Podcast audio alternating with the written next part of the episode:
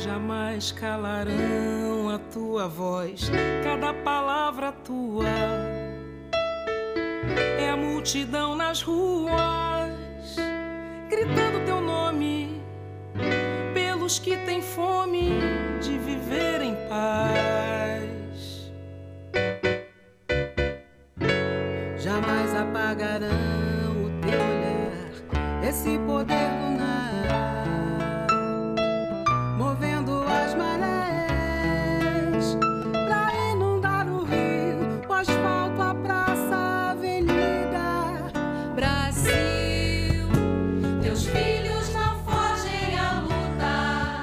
Salve, salve! Eu sou Tati de Souza, são 9 horas e 10 da manhã, do dia 14 de março de 2019. E nesse momento, invadindo a sua manhã de quinta-feira, entra no ar o podcast Edu Caramba!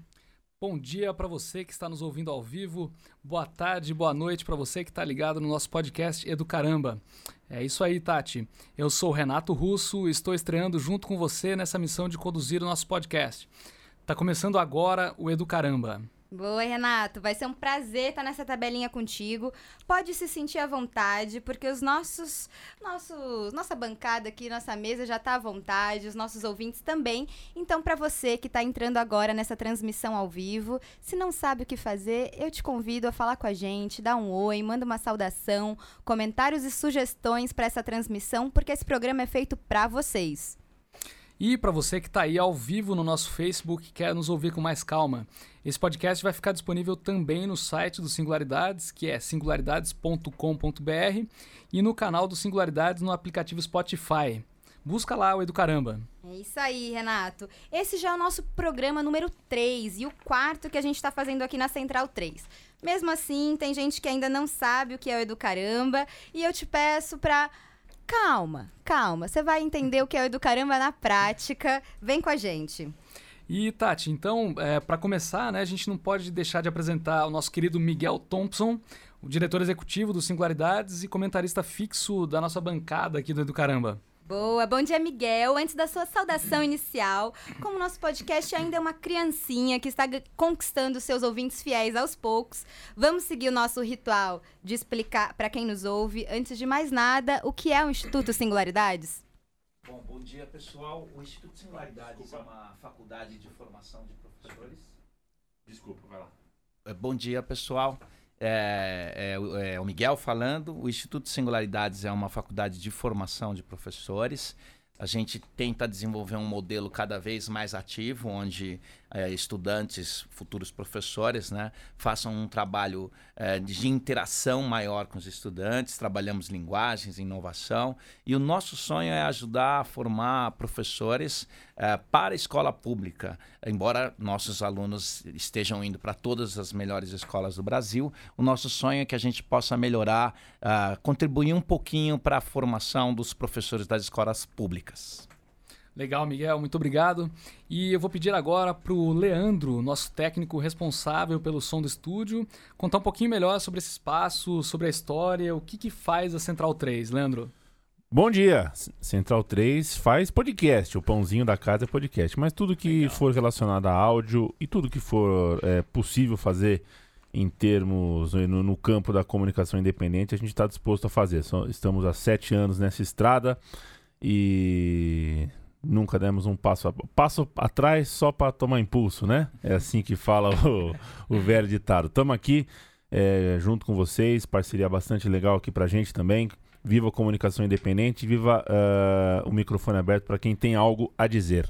Boa, obrigada, Leandro. Está sendo muito prazeroso construir essa parceria aqui com você e somar na programação aqui da Central 3, com debate, com reflexão. Tamo junto nessa. Renato, que, que, você acha da gente contar para os nossos ouvintes que não acompanharam as outras transmissões o que, que pegou aqui nas outras mesas? Boa, Tati. Vamos lá. Eu não estive aqui presente por motivos parentais no, nos três Renato foi episódios. papai, é, gente. Da Flora. Da Flora. É, beijo, Flora. Beijo, é Cacau. é isso aí.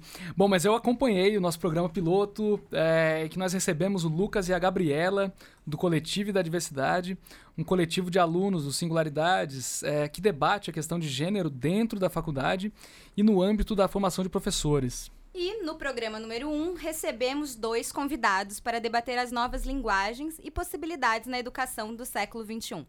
O Douglas Calisto, que é pesquisador da ECA na USP, apresentou sua pesquisa sobre os memes na educação. E o Ivan Ackerman, do Todos pela Educação, que é um jovem professor que contou sua experiência em sala de aula após dois anos atuando lá em Cuiabá. E na volta da folia, ainda na ressaca do carnaval, a convidada foi a Amanda Rara, da Enóis Escola de Jornalismo, que, que debateu a desinformação, as fake news e a importância do jornalismo nas escolas. Maravilhosa, é isso aí, Renato. Pelos temas quentes e contemporâneos, está dando para os nossos ouvintes e ouvintas, acabei é. de inventar, é, entenderem que o Educaramba é esse espaço para os singularidades, para a gente estar tá posicionado e motivado a debater os novos caminhos para a construção de uma educação que seja realmente democrática. É isso aí, então vamos já pro nosso segundo bloco. O que tá pegando, Tati? É isso aí. Nosso segundo bloco do Educaramba sempre vai repercutir assuntos quentes das últimas semanas sobre o tema da educação e que saíram na mídia. A gente vai contar aqui um resuminho de algumas notícias, apontar o veículo fonte e propor um breve debate sobre o tema. Vamos lá? Vamos lá, Tati. Então, além de debater e analisar o que anda sendo publicado, né, por aí sobre a educação, a ideia é que a gente é, sugerir leituras, conteúdos, vídeos, infografia e outras referências para quem está interessado em refletir sobre a educação no Brasil. Bom, nossa primeira notícia, é... a gente selecionou uma que não teria como fugir dela para a quarta edição aqui do Educaramba. É uma pena, Tati, é, mas hoje é, não teria como a gente pensar, debater educação, escolas, sem falar sobre esse assunto, né? Um ataque à escola estadual Professor Raul Brasil, em Suzano, na Grande São Paulo, deixou um total de 10 mortos, incluindo os autores do atentado, na manhã desta quarta-feira, dia 13. As vítimas fatais são cinco estudantes do ensino médio. Além deles, também foram executadas duas funcionárias da escola e o dono da locadora de veículos, onde eles roubaram um carro usando, usado no crime. Os nossos sentimentos e melhores pensamentos ficam com família e amigos. E, Miguel, é, no meio né, de tanta dor, de tanta, é, uma, um, é um momento bastante sensível, né? É, o que, que a gente consegue tirar de reflexão nesse, nesse, nesse caso, né? nesse, nesse cenário?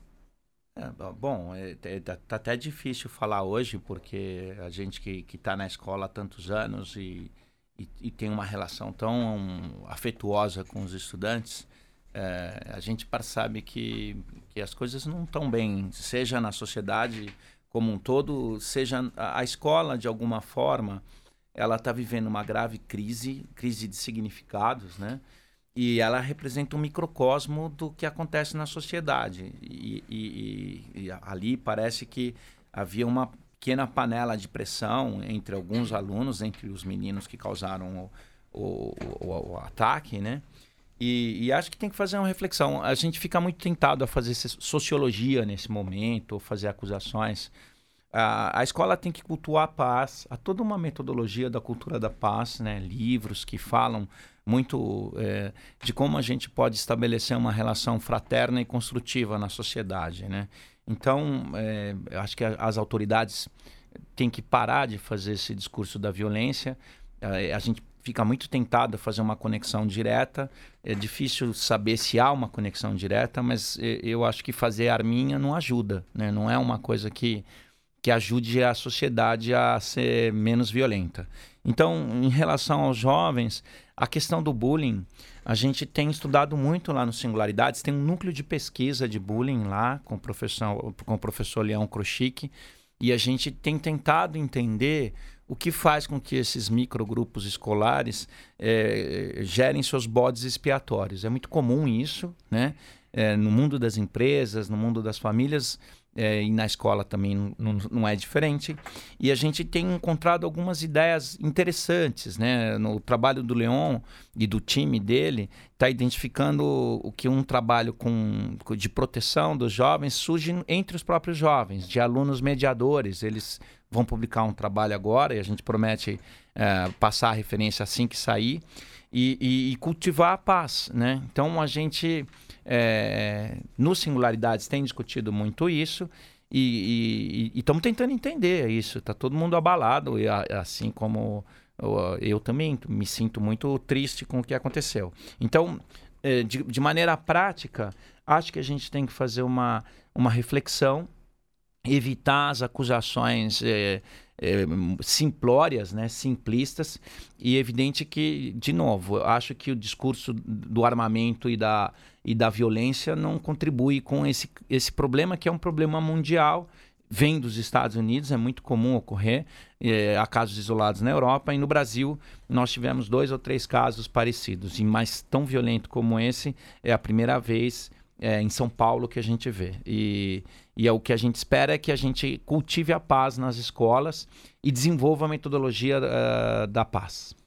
É, o, saiu ontem na, na BBC, né, Brasil, é, um comentário da, da professora coordenadora é, Marilena Almeso, né, que foi uma das vítimas, em que ela compartilhou um post que, que é, vai muito nessa linha do que você está comentando, né, Miguel? Que ela fala assim: somos a favor do porte de livros, pois a melhor arma para salvar o cidadão é a educação. Você vê como é que é, é que ironia, né? Triste. Exatamente. Acho que bom, a educação está em luto. Não tem muita palavra que dá conta disso. Vamos então partir para a nossa segunda notícia de hoje, que é do Nexo, um portal que está marcando presença sempre aqui no nosso bloco, que está pegando. E é um, um canal que sempre está se esforçando para traduzir notícias complexas em reportagens leves e mastigadas. É, e a reportagem que a gente destacou para hoje é do Estevão Bertoni e se chama As Demissões no MEC e a Disputa Interna no Governo.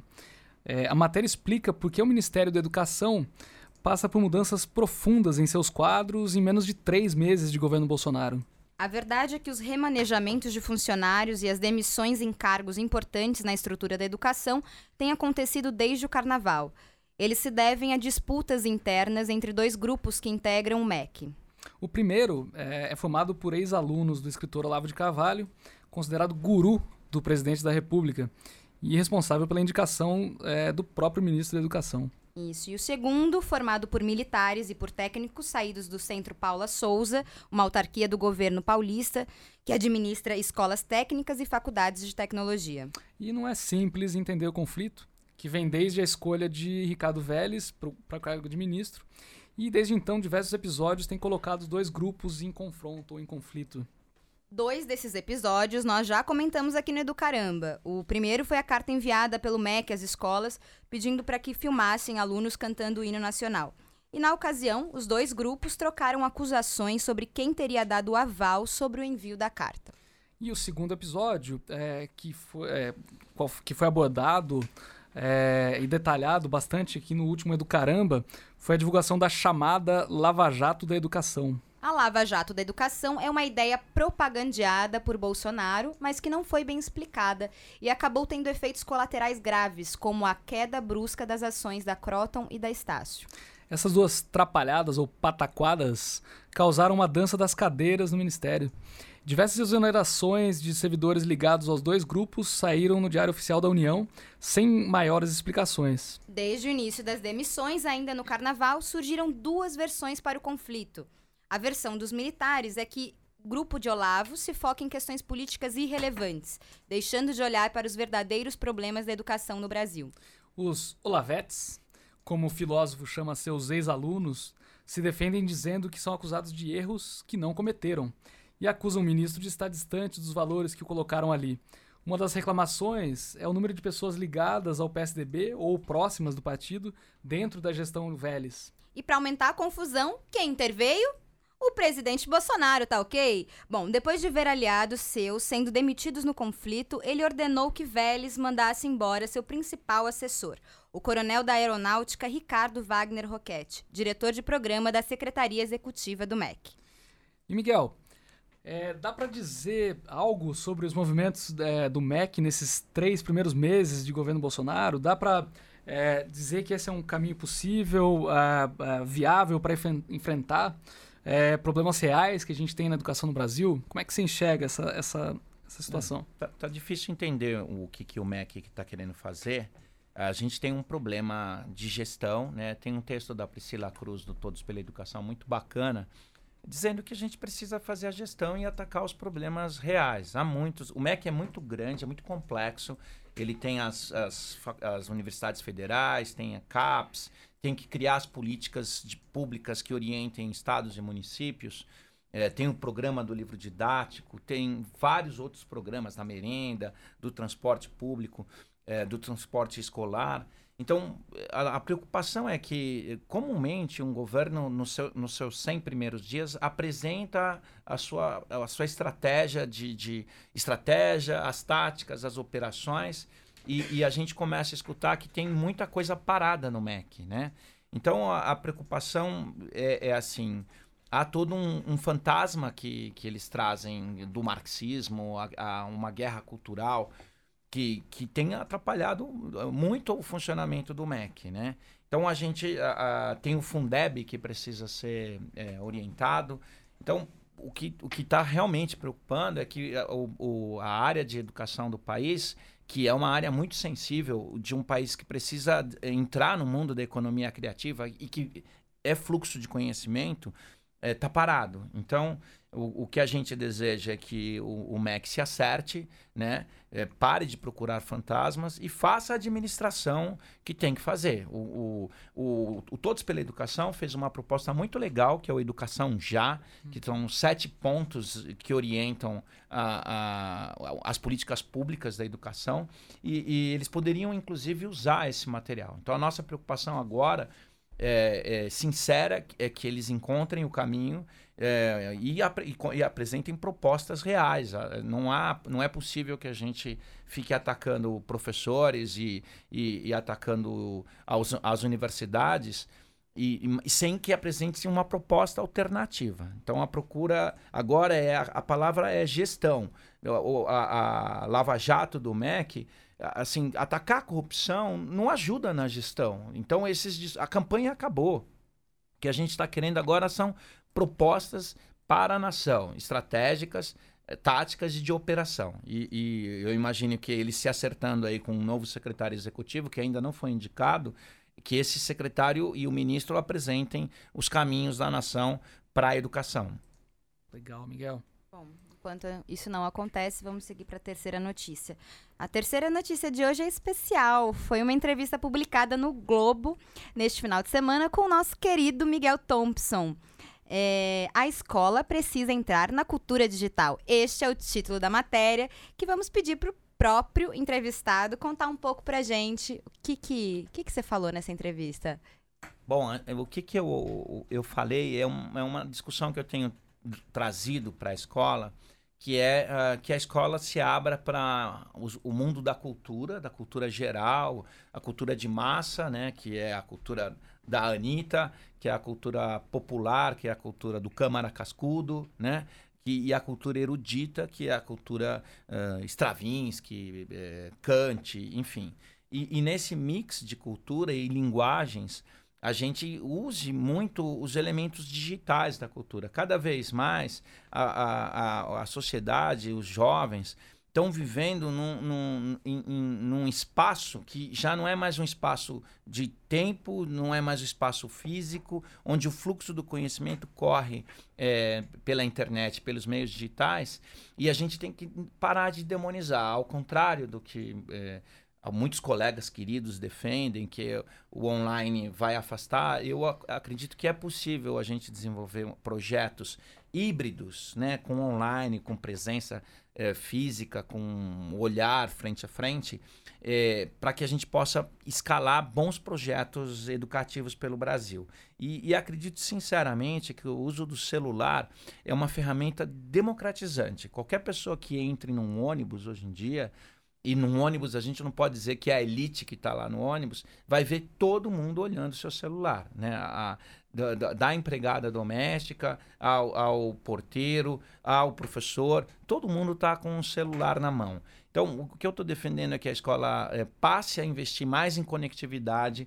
Pela minha experiência, escolas compram computadores e deixam fechados os laboratórios, porque não é para quebrar ou não tem um técnico.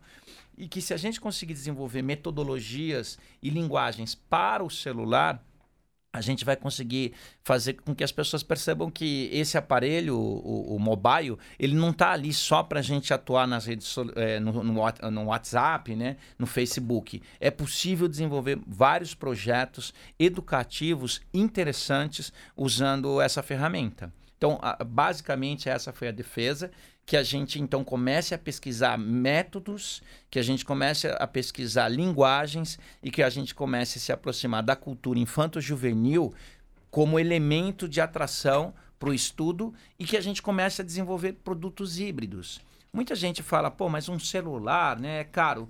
Eu, eu, eu tenho certeza que cada um de nós, pelo menos, tem dois, três celulares velhos em casa e que podem ser usados como uma plataforma de agregar é, é, canais de comunicação. Um celular velho que não seja um smartphone tem máquina fotográfica, tem é, gravador, tem vídeo, né? Então é, é, a gente pode doar isso para as escolas. O que a gente precisa, e não é só ter na mão o aparelho, é que a gente comece a desenvolver uma metodologia.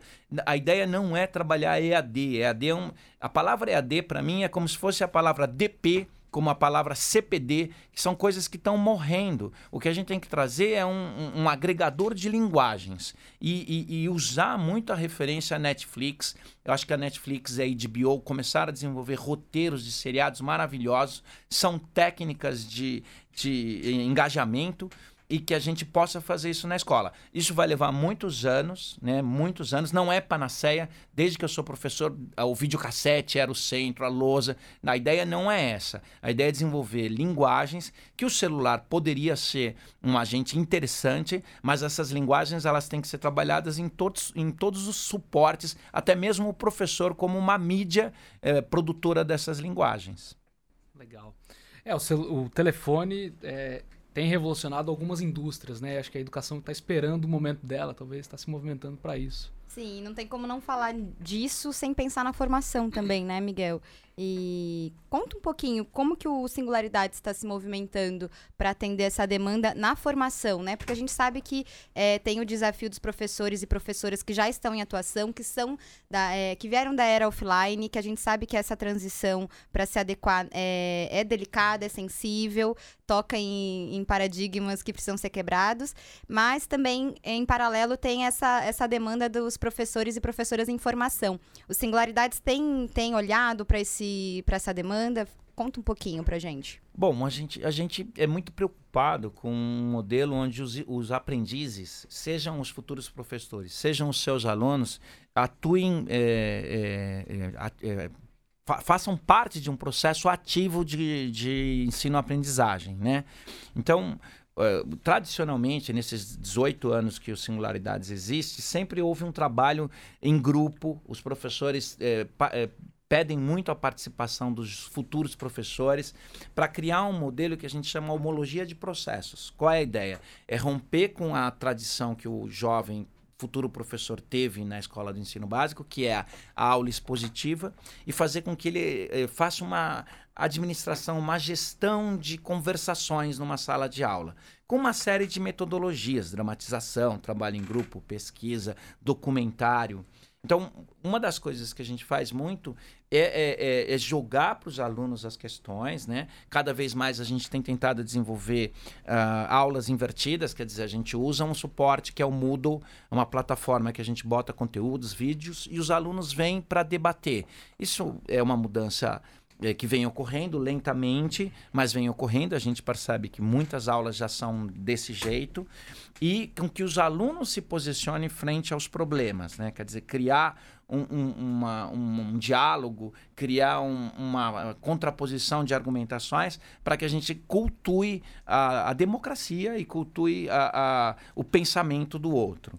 E a partir disso, a gente tem tentado trazer também é, a cultura digital. A preocupação sempre é fugir um pouco. O mundo da educação sempre tem algumas modas. A própria aula invertida, blended class, os makers, tudo isso são coisas que já existem há muito tempo e que e com essa, essa marca de nome em inglês trazem muitas vezes slogans. Né? Então, o Singularidades tem tentado fazer uma revisão profunda dessas. eh, Não é que vamos descartar esses termos. Por trás desses termos há práticas muito legais, mas historicamente já desenvolvidas já no começo do século XX, com John Dewey e, e outros educadores. Então, Singularidades, além de fazer eh, esse trabalho prático, a gente faz uma reflexão profunda teórica sobre essas práticas. E estamos trazendo aos poucos essa ideia da cultura infanto-juvenil. Os professores estão indo visitar eh, grandes encontros de cultura pop. É, é, a gente foi para o Campus Party, Campus Party há umas duas semanas atrás, o Comic Con, eu estou vindo do SXSW. O ano passado nós fomos para o SXSW, é, é, sete pessoas do Singularidades e da Península. Então a ideia é também entender o que está acontecendo em termos de cultura cultura digital, cultura pop, para que isso seja um, um elemento para a produção dos nossos planos de aula. Então a ideia é formar uma liderança, um professor muito bem, é, é, que tem um repertório cultural muito forte, mas que tenha domínio de metodologias ativas, tá? E, lógico, entra esses blended, entra tudo, esses makers, entra tudo essas coisas, mas de um outro jeitinho, né? Sim, boa. Legal. Vamos agora encerrando esse bloco com a quarta notícia de hoje. É, não temos como fugir desse assunto, muito pelo contrário, é o nosso dever lembrar, relembrar e jamais esquecer. E mais do que isso, cobrar quem matou há exatamente um ano a vereadora do Rio de Janeiro, Marielle Franco. Foi nesse mesmo dia 14 de março, em 2018, que Marielle foi covardemente executada junto com seu motorista Anderson Gomes. Nesta terça-feira foram presos dois suspeitos de terem assassinado Marielle. A investigação continua. Os movimentos sociais e seus companheiros de partido cobram que o crime não seja enquadrado apenas como um crime de ódio. Hoje, na Avenida Paulista, em São Paulo, e em diversas outras cidades, como no Rio de Janeiro e outras capitais, acontecerão manifestações exigi- exigindo uma das respostas mais importantes que o Brasil tem no momento. Quem mandou matar Marielle Franco? Quem matou e por quê? São essas perguntas que as ruas vão gritar no dia de hoje. E para encerrar esse segundo bloco, Leandro, eu posso pedir para você colocar uma, uma música em homenagem a Marielle Franco? Pode, deve, mas você sabe que às vezes a gente põe esses vídeos na internet e fica esperando, tem que esperar 20 minutos, 20 Ai. segundos, né? O anúncio. Tudo bem. Então eu vou, vou fazer um teste, ver Vamos se você um consegue teste. segurar 15 segundos de audiência. Só fazer uma observação. Eu acho que, que eu, eh, sinceramente, a gente precisa descobrir quem mandou matar a Marielle. E a gente tem que. a- as lideranças estão eh, progressistas. Uma parte delas está muito assustada com o que está acontecendo. A gente, Com todo motivo, né? É, As, a- as coinci- coincidências com muitas aspas realmente é, assustam que uma pessoa que esteja ocupando um cargo de liderança do país esteja é, supostamente envolvido num crime político desse, né? É realmente É, a gente não, não sabe muito quem, quem são que estão por trás, mas o- o ci- os funcionários públicos, que são PMs, que estão por trás, é, é, parece que, que é uma regra em algumas instituições, em alguns estados. Então, é, é, preocupa a saída do Jean Willis, do Anderson, da filósofa que eu, Márcia Tiburi. ah, de- da Márcia Tiburi eh, indo fora do país. Preocupa eh, muito. A gente não está vendo muitas lideranças se posicionando porque as pessoas ficam com medo, né? Assim, há, há uma perseguição a jornalistas, há fake news sendo eh, eh, soltos eh, por autoridades. Então, é, há uma estratégia que eu não sei se é organizada ou não, de, de, de eh, ataque às lideranças progressistas. Então, a nossa preocupação é: a gente defende a democracia, a gente quer muito que, que a presidência também entenda isso, que a, importância dele como uma liderança e, e- e os partidos políticos eh, eh, percebam o momento grave que a gente está vivendo e o, e o perigo né, que, que isso representa a democracia. A democracia é o nosso maior bem, a liberdade de expressão é fundamental. Eu vindo agora, já no, em outro, o ano passado, eu fiz algumas viagens para fora, para os Estados Unidos.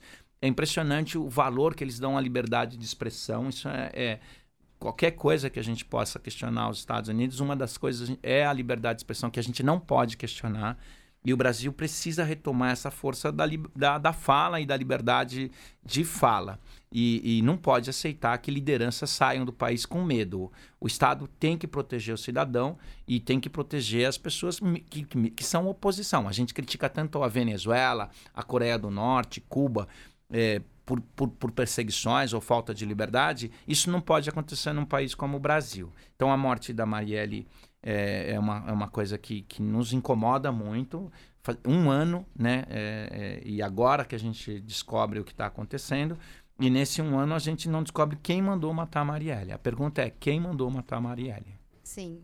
Em nome do Caramba, a gente pede que seja seja esclarecido de uma vez por todas esse assassinato, esse extermínio.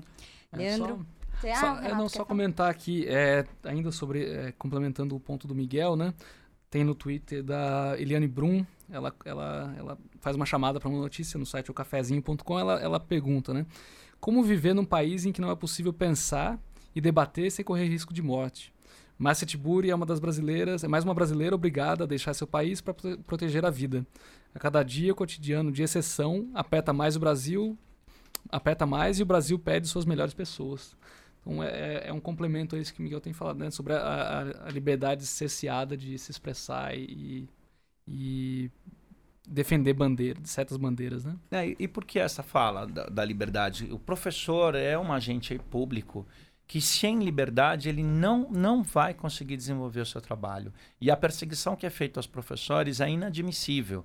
É, no momento, a história da escola sem partido de filmar professor está um pouco é, arrefecida, mas é, esses, essas lideranças que saem do país é, representam para um professor é, algo muito tenebroso. Então a gente, é, como que eu vou ser um professor autêntico, um professor construtor de uma sociedade, se eu tenho medo de me posicionar, né? Então, é, além do, da pergunta da, sobre a Marielle, quem matou Marielle, assim, a gente não vai abrir mão da liberdade. Então, Marielle presente, encerrando o segundo bloco. Jamais calarão a tua voz, cada palavra tua. É a multidão nas ruas, gritando teu nome, pelos que têm fome de viver em paz.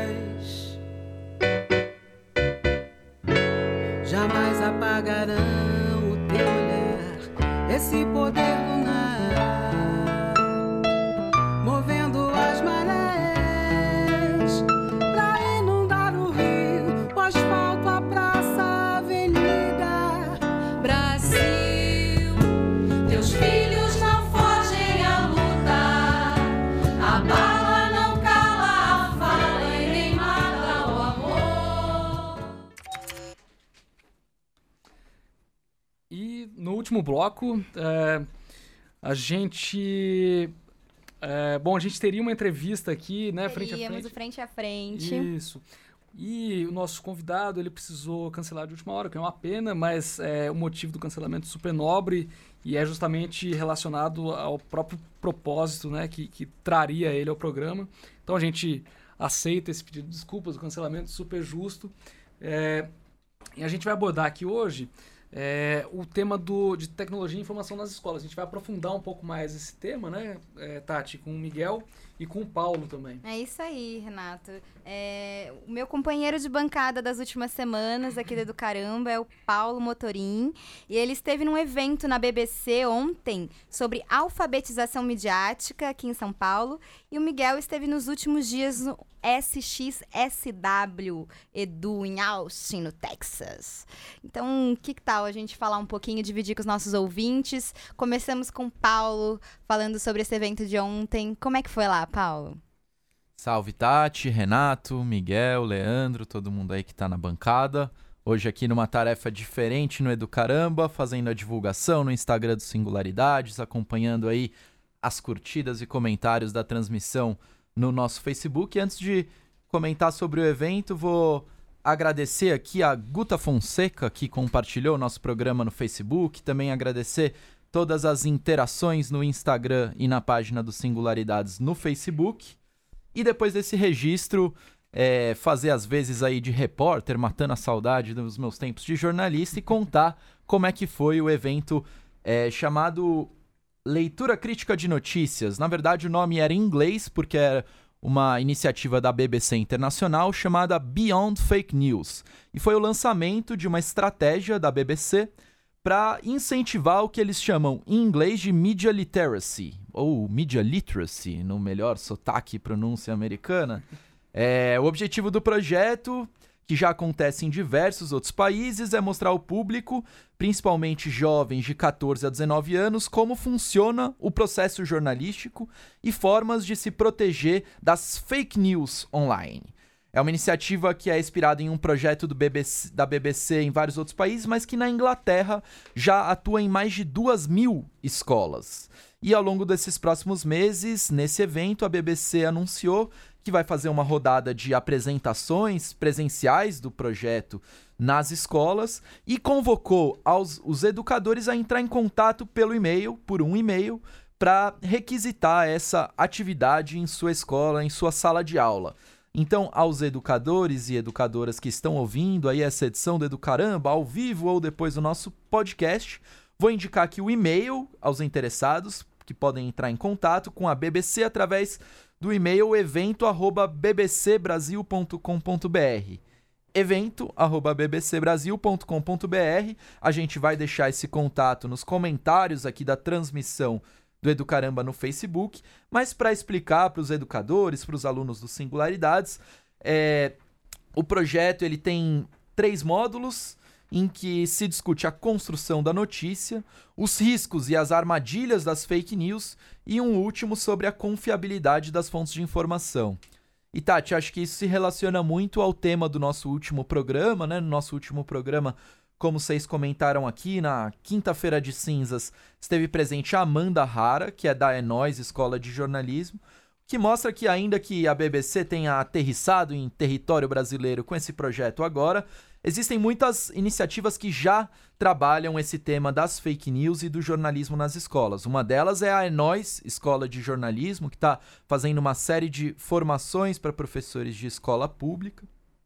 Tem também iniciativas que estão mais presentes nas periferias, como a Escola de Notícias do Campo Limpo, e a gente conhece e reconhece vários esforços e iniciativas de professores e escolas públicas e particulares em tratar desse tema aí da desinformação, das fake news no Brasil.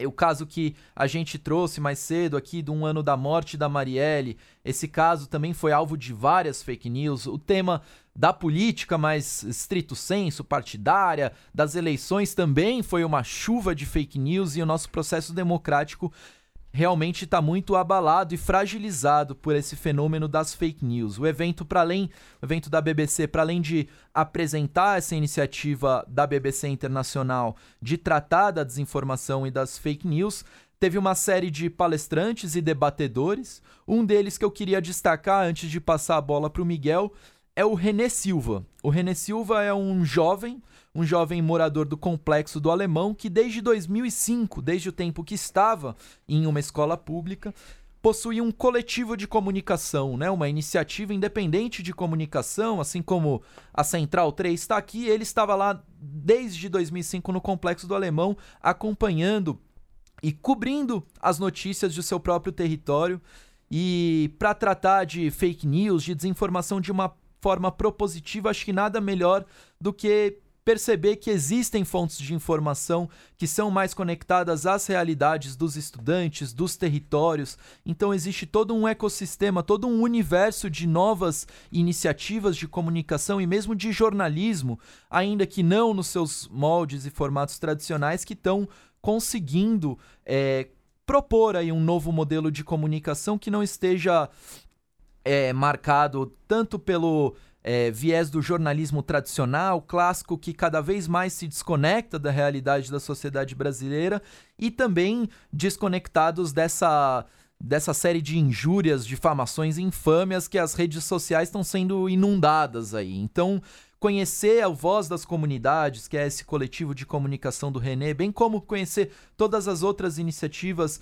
similares, que é, até recomendando aqui o, a Agência Pública de Jornalismo Investigativo lançou há pouco, há pouco mais de dois, três anos o que chamam de mapa de jornalismo independente, que mapeia, georreferenciando no Brasil inteiro iniciativas de comunicação e jornalismo independente pelo Brasil, é fundamental para a gente é, debater as fake news e a desinformação, não só pelo viés da de duvidar de tudo que a gente lê, mas de depositar a confiança em quem está fazendo um trabalho interessante na construção de novas alternativas ao modelo de comunicação que a gente tem no Brasil. Minha trajetória pessoalmente vem disso, de construir coletivos e iniciativas de comunicação independente. A Central 3 é essa iniciativa. Eu acho que o Educaramba e esse esforço do Singularidades de caminhar para ser um canal de comunicação, para ser uma agência que também produz conteúdo relevante, vai muito nessa linha. Então, queria ouvir do Miguel aí, que vai contar do SXSW, o que, que Lá nos Estados Unidos você acompanhou também que sei que tem muita coisa relacionada aí a esse tema que também está sendo debatido internacionalmente, Miguel. Bom, é, lá, lá tinha muitas mesas sobre fake news, né? Uma preocupação forte, é, é, é, o tipo de coisa que pode destruir uma democracia, né? E, e, e, lá também tem o Trump que qualquer jornal ou instituição jornalística que que é contrária a ele, ele acusa de fake news. Então, acusar de fato é, é, é, o jornalismo é, mais estruturado de fake também não é um privilégio da esquerda, né? Da direita. A esquerda também chamava de pig aqui no Brasil, é, tudo que saía, né? Então, eu acho que a esquerda também tem que aprender com o que aconteceu, é, que não dá para a gente toda hora acusar todo mundo de, de parcial. Eu, eu, os, os, jornais têm seus editoriais, jornais têm suas tendências, muitos deixam claro né, quais são os caminhos, mas não dá para a gente desvaler, de, desmerecer toda a fala jornalística. É, é, e agora, por exemplo, a gente está acusando de serem. A direita está acusando de ser de esquerda o jornalismo. Então, a, a, a nossa função como educador e, e eu, eu, tenho falado muito, é criar o que a gente chama de um modelo dialético com os alunos, quer dizer, onde os alunos se posicionam, eles é, é, há, muitos, há muitas é, metodologias, métodos de trabalho de fluxo de diálogos, né? Então, RPG, é, é, papéis que a gente representa defendendo posições contrárias, mesmo que seja que eu não go goste dessa ideia, eu, o professor pode pedir para o aluno defender uma ideia que ele não curte e vai faz, pesquisar e se posicionar, quer dizer, ter, ter ser empático em relação à causa do outro, né? E o Brasil não tem isso, não tem essa prática de, de você criar um fluxo de debates, né? A aula expositiva onde só alguém fala e os outros escutam e anotam não ajuda a, a formar um cidadão crítico. E nisso, eu, eu gosto muito do, dos eventos que a gente vai para os Estados Unidos. É muito comum, é, ao final de uma fala, é, uma lista de pessoas, um monte de professor levanta e põe a boca num, num trombone, num, num, microfone e faz as perguntas aos ouvintes. Eu sou um palestrante, eu dou muitas palestras. É muito raro alguém fazer pergunta da plateia. A nossa cultura é muito uma cultura da escuta, e, da, e, e, do não confronto, né? Do não, é, o confronto de ideias, aqui não é de pessoas. Então, lá no SXSW, eu vi algumas coisas legais. É muito legal esse evento, principalmente o evento de educação é bacana, uh, mas ele não é disruptivo como o segundo evento. São dois eventos que ocorrem em Austin, que ocorrem há mais de 40 anos. O de educação ocorre há 10 anos. O de educação é um congresso formal, você aprende muita coisa, mas não é não há quebra de, é, de paradigmas. E o SXSW segundo, que é o Interactive, ele, ele traz muitos confrontos de, de, e muitas fusões de campos do conhecimento. Né? Então, é, a gente teve uma, uma primeira fala de uma é, escritora chamada Brené Brown. A Brené Brown trabalha muito a ideia de vulnerabilidade. Eu acho que vale a pena ou, é, você ler livro, os livros da Brené Brown. Ele, ele quase chega a ser autoajuda, mas ele ajuda muito a reflexão de uma sociedade que preza, principalmente a norte-americana, que preza muito o winner, né? a ideia de, de ser vencedor. E isso é uma pressão sobre os jovens. E o que ela diz que a gente não precisa ser vencedor, que a gente tem que usar, inclusive, nossa vulnerabilidade como força, né? É, depois, uma segunda fala da Alessandria Ocasio-Cortez, A Alessandra Ocasio é uma congressista norte-americana jovem, a congressista mais jovem a ser eleita nos Estados Unidos, 29 anos. E ela, ela é do de Nova York, né, do, do, Brook, do Queens, né, e ela foi eleita e, e, e, ela faz um discurso diferente do que a gente costuma ver o norte-americano, que é o discurso socialista. Há toda uma juventude socialista nos Estados Unidos é, é, trazendo um discurso socialista que a gente já tinha visto com o Sanders, né, candidato, mas isso tem se acirrado. Acho que a postura ultraconservadora do Tea Party, do Trump, está gerando um outro lado, que é um confronto dos jovens, principalmente jovens esquerdistas. Então, em Austin, a Alessandria falou, Alessandria. E, é, e a molecada ficou bem animada. É, é, é eu acho que tem um movimento que está ocorrendo lá e que está ocorrendo no Brasil quando a gente fala da Tabata Amaral, quando a gente fala dos jovens que estão sendo eleitos, é, é, a gente percebe que tem algo bacana acontecendo, né? Depois eu vi uma fala do Neil Gaiman. O Neil Gaiman é um escritor, quadrinista, roteirista e professor universitário, que para mim ele representa muito o que é o século, o que deve ser o século 21, uma fusão de diferentes linguagens. E o Neil Gaiman, ele ele escreveu um livro chamado American Gods, que é, é um seriado que passa no, na Amazon Prime, né? E, e lá estava sendo lançado um segundo seriado incrível chamado Good Omens, é, que vai vir no Brasil rapidamente, que é uma, uma fábula entre uh, o bem e o mal, é, discutindo quem vai dominar o, o, o ser humano, né? E, e, e, o que acontece muito em Austin é que, por exemplo, esse lançamento, ele tomou a cidade. A cidade, a, a, ideia de território, de ocupação dos espaços, é muito legal em Austin, pelo menos nessa semana, que o festival invade a cidade toda. A gente tem em Paraty, a, a, a Flip, que também acontece isso, né? Então, essa ideia da gente eh, construir eventos culturais que invadem a cidade é muito importante. A gente tem a virada cultural em São Paulo, que sofreu ataque em algum, nos últimos anos, mas é, é, essa ideia da ocupação da cultura pela cidade é fundamental. Em Austin eu vi e, e, eles são muito profissionais, assim, cada lugar, cada espaço, cada quarteirão, cada bar tem uma estrutura de grandes empresas ou ações comunitárias que, que, que, que criam uma experiência de, de é, para a gente, que é o usuário, incrível. É incrível. O, e nesse, nesse seriado do Neil Gaiman, que está sendo lançado, eles alugaram um quarteirão inteiro e, e, um terreno, né? E a gente andava por esse terreno por várias instalações do que são as instalações do filme. E eles vão pedindo para você tirar fotinho e colocar nas redes sociais. E aí você vai divulgando. Então, cada vez mais há uma fusão da grande mídia de eventos presenciais e da mídia social integrada para comunicar alguma coisa, no caso, o filme, que é uma coisa que o Sing está querendo desenvolver, a gente já está pensando em. A gente tem que se envolver com essa é, metodologia de comunicação e eventos, tá? E lá o tempo inteiro ocorre. Uh, eu vi uma coisa muito legal, além de, dessa história do território, que, que foi um, um uh, os observatórios astronômicos, né, os domos dos, é, dos observatórios astronômicos, têm sido usados para experiências multi, multimediáticas é, relacionadas com a ciência. Então, tem festivais de drag queen, tem shows, e todos eles misturam, de alguma forma, a cultura pop com a ciência. Né? E, e qual é o objetivo? É trazer o jovem para o espaço do museu e da no caso, astronomia. Acho que a gente tem muito a aprender. A sala de aula tem que ser esse espaço de experiência multimediático. O nosso professorado tem que sair dos cursos e dos.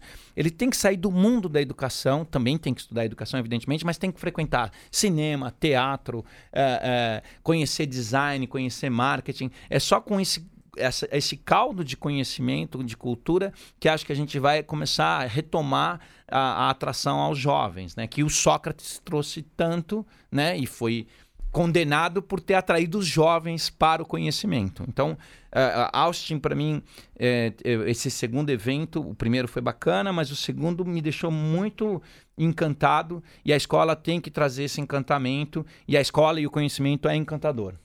É isso. Obrigada, obrigada. Olha, hoje eu vou fazer o papel da pessoa que fala do tempo. Está acabando o nosso Edu Caramba. Deixa eu só, só comentar rapidinho essa, claro. esse do sobre a Alexandra Ocasio-Rodrigues, né? Que saiu uma, uma- um artigo interessante no na Economist, umas duas, três semanas atrás, que fala sobre o que ela intitula de socialismo millennial. Muito interessante ver que ele- ela fala que é um, um novo tipo de... uma nova visão sobre o socialismo que não quer simplesmente derrubar o capital. É interessante ver esse, esse ler esse artigo. E sobre o livro da Bre- Brené Brown, né? A Coragem de Ser Imperfeito, Isso, chama. Como o isso. Miguel disse, beira o, a autoajuda e aí tá no, tá na não ficção ali, né? Eu acho que não tem nenhum problema com a autoajuda, Claro. porque a 300 reais uma sessão de psicanálise, um livro que custa 70 reais, que te ajuda, ajuda a, a, a ter uma vida melhor, que é muito o que a gente já conversou aqui, o que, o que, que as igrejas pentecostais fazem com as Perfeito. pessoas. A gente não pode negar que elas fazem um trabalho espiritual, social, psicológico muito importante nas comunidades mais pobres e que, eh, que não pode ter a psicanálise, ou às vezes não pode comprar o livro da Brené Brown, não vai nunca no, no SXSW. Então a gente tem que respeitar todo mundo que de alguma forma dá conforto eh, num mundo tão turbulento. Boa, Perfeito. pelo visto a gente já tem pano pra manga pra um programa inteiro pra falar disso, desenvolvimento pessoal, autoconhecimento, como que isso se relaciona, o que, que eu tenho a ver com isso. Que a gente tem, a gente tem cursos lá, no, que a Ana Maria Diniz é coordenadora lá no Singularidades e que está indo muito bem. Sim, e tem é uma das habilidades da BNCC também, né? Que ela aponta que é o, é o autoconhecimento, a inteligência em- emocional. Precisamos dela nesse momento. Então vamos encaminhando para o fim do nosso programa. É, Bom, seguindo uma tradição, pode. Posso fazer uma parte? Pode, Uma- meu A companheiro gente teria Paulo. hoje a presença de um convidado que infelizmente desmarcou na noite de ontem. A gente não conseguiu é, remarcar com uma outra pessoa a tempo. Mas queria citar rapidamente o projeto que ele iria falar aqui para não deixar passar batido, porque é justamente nessa semana que se completa 10 anos de uma rede de cursinhos populares que é bastante importante na cidade de São Paulo, chamada Uniafro Brasil que se organiza em torno de cursinhos pré-vestibulares, é, para inclusive concursos também, formação para o mercado de trabalho. E nesse ano eles bateram recorde de vagas é, abertas, gratuitas para jovens negros e periféricos da cidade. Foram duas mil vagas abertas. As inscrições ainda estão abertas no site do da Uniafro Brasil, que é uniafrobrasil.org. Então, fazer um chamado aí aos professores que estão nos ouvindo, aos jovens que estão nos ouvindo, ainda há vagas na Uniafro Brasil para é, o cursinho pré-vestibular da organização e deixar o nosso registro aí aos guerreiros e guerreiras que constroem voluntariamente, na militância, esse movimento.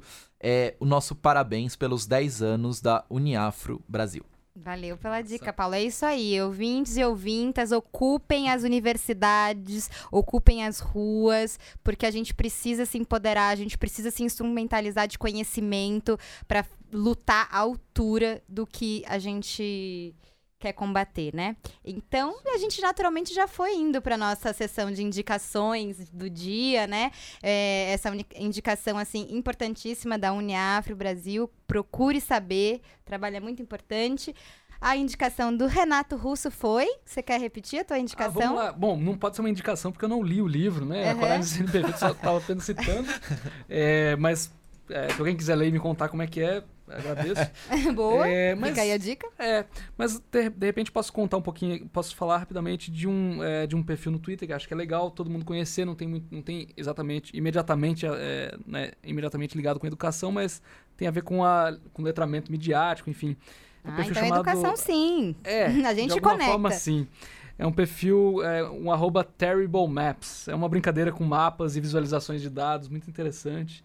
Ele mostra, por exemplo, ah, Pra você que nem eu que não fala inglês, a gente vai É. colocar isso, porque eu não faço a menor ideia como que faz isso. pra achar. Como que é? Repete pra gente? É, arroba Terrible Maps. Terrible Maps, é isso aí. Mapas terríveis. É bem interessante. Vai lá, Tati. E Miguel, qual que é essa indicação pra hoje? Bom, eu acho, acho que tem. Eu vou fazer três indicações de filmes que são terríveis, mas eu acho que vale a pena fazer essa reflexão. Que é precisamos falar sobre Kevin, é, super interessante, que é a mãe de um de um jovem ele, que, que, comet, que entrou numa escola e, e- e cometeu as atrocidades. E eu acho que para a gente entender o outro lado, ontem a gente viu um, um jornalista horroroso é, perseguindo a mãe de um dos meninos. E acho que a gente é, tem que entender um pouco o que acontece dentro da casa dessas pessoas, né? O outro filme é o Elephant, do Gus Van Sant, Gus Van Sant que é um filme também dos meninos. E Tiros em Columbine, do, do Michael Moore. E acho que uh, a Brené Brown, ela tem um TED que é o TED mais visto, acho que segundo mais, são 35 milhões de pessoas que viram esse TED. Se você não conseguir um livro, é, na internet, Brené, é, é B-R-E-N-N-E, Brown, é B-R-O-W-N, porque aí também tem a questão do auto astral. Acho que não tem nenhum problema autoajuda. É, é, a gente está num momento que tem que buscar o padre Fábio, sei lá quem, né, o teu amigo para que a gente saia desse lodaçal que nos metemos e que a humanidade está. A gente vai sair e eu acho que a educação é o caminho e o, o amor fraterno é outro. Bom, eu vou então encerrar com a minha indicação. Posso, mesa? Claro. Posso? Ah. então, a minha indicação é, inclusive, é, uma, é barra uma homenagem, porque são duas mulheres Cris Bartz e Juliana Valauer, que elas têm o podcast Mamilos, me inspira muito. Elas se nominam como jornalistas de peito aberto. Elas estão mais, é, vou usar inclusive o slogan delas, elas estão mais é, preocupadas em construir pontes do que provar pontos, e isso tem muito a ver com, com o propósito daqui do, do Educaramba, que é construir essas pontes é, sem querer provar pontos, mas também falando de coisas que a gente precisa falar, né? Então, falando de coisas que a gente precisa falar, eu indico que você comece, se você não conhece o Mamilos, comece pelo programa 173, que se chama Eu Não Sou Racista. É, é, tem uma, ele, elas sempre convidam pessoas que são especialistas do assunto. A mesa delas sempre são bem democrática, é, é bem democrática. Então, assim, essa mesa do Eu Não Sou Racista é para todo mundo. É para você que é negro e negra, é para você que é branco e branco, é para você que é amarelo, é para você que é rosa, é para você que é azul. É, o racismo estrutural no Brasil é uma questão muito complexa que não ensinam pra gente na escola como lidar e como pensar e como se posicionar a respeito disso. E esse programa é muito didático, ele é muito amoroso, assim, ele é duro porque ele faz a gente entender os privilégios que cada um tem e o que cabe a cada um também para combater o racismo, porque é um problema de todos todos nós. Então eu encerro com essa indicação. Até semana que vem, agradecendo aqui nossa bancada, Leandro, nessa mesa maravilhosa aqui, profissional, Renato Russo, meu companheiro de hoje aqui na bancada, Paulo Motorim, nosso roteirista, jornalista e meu companheiro aqui também, Miguel Thompson. E a todos que estão acompanhando aí a gente, continuem mandando seus, suas sugestões para as nossas próximas pautas. A gente tem muito assunto. Esse espaço é para é isso, é para a gente construir junto com vocês e dar luz a assuntos que a gente precisa falar. Por mais difíceis que sejam. Vamos lá, um beijo, um queijo e até o próximo episódio. Tchau, pessoal.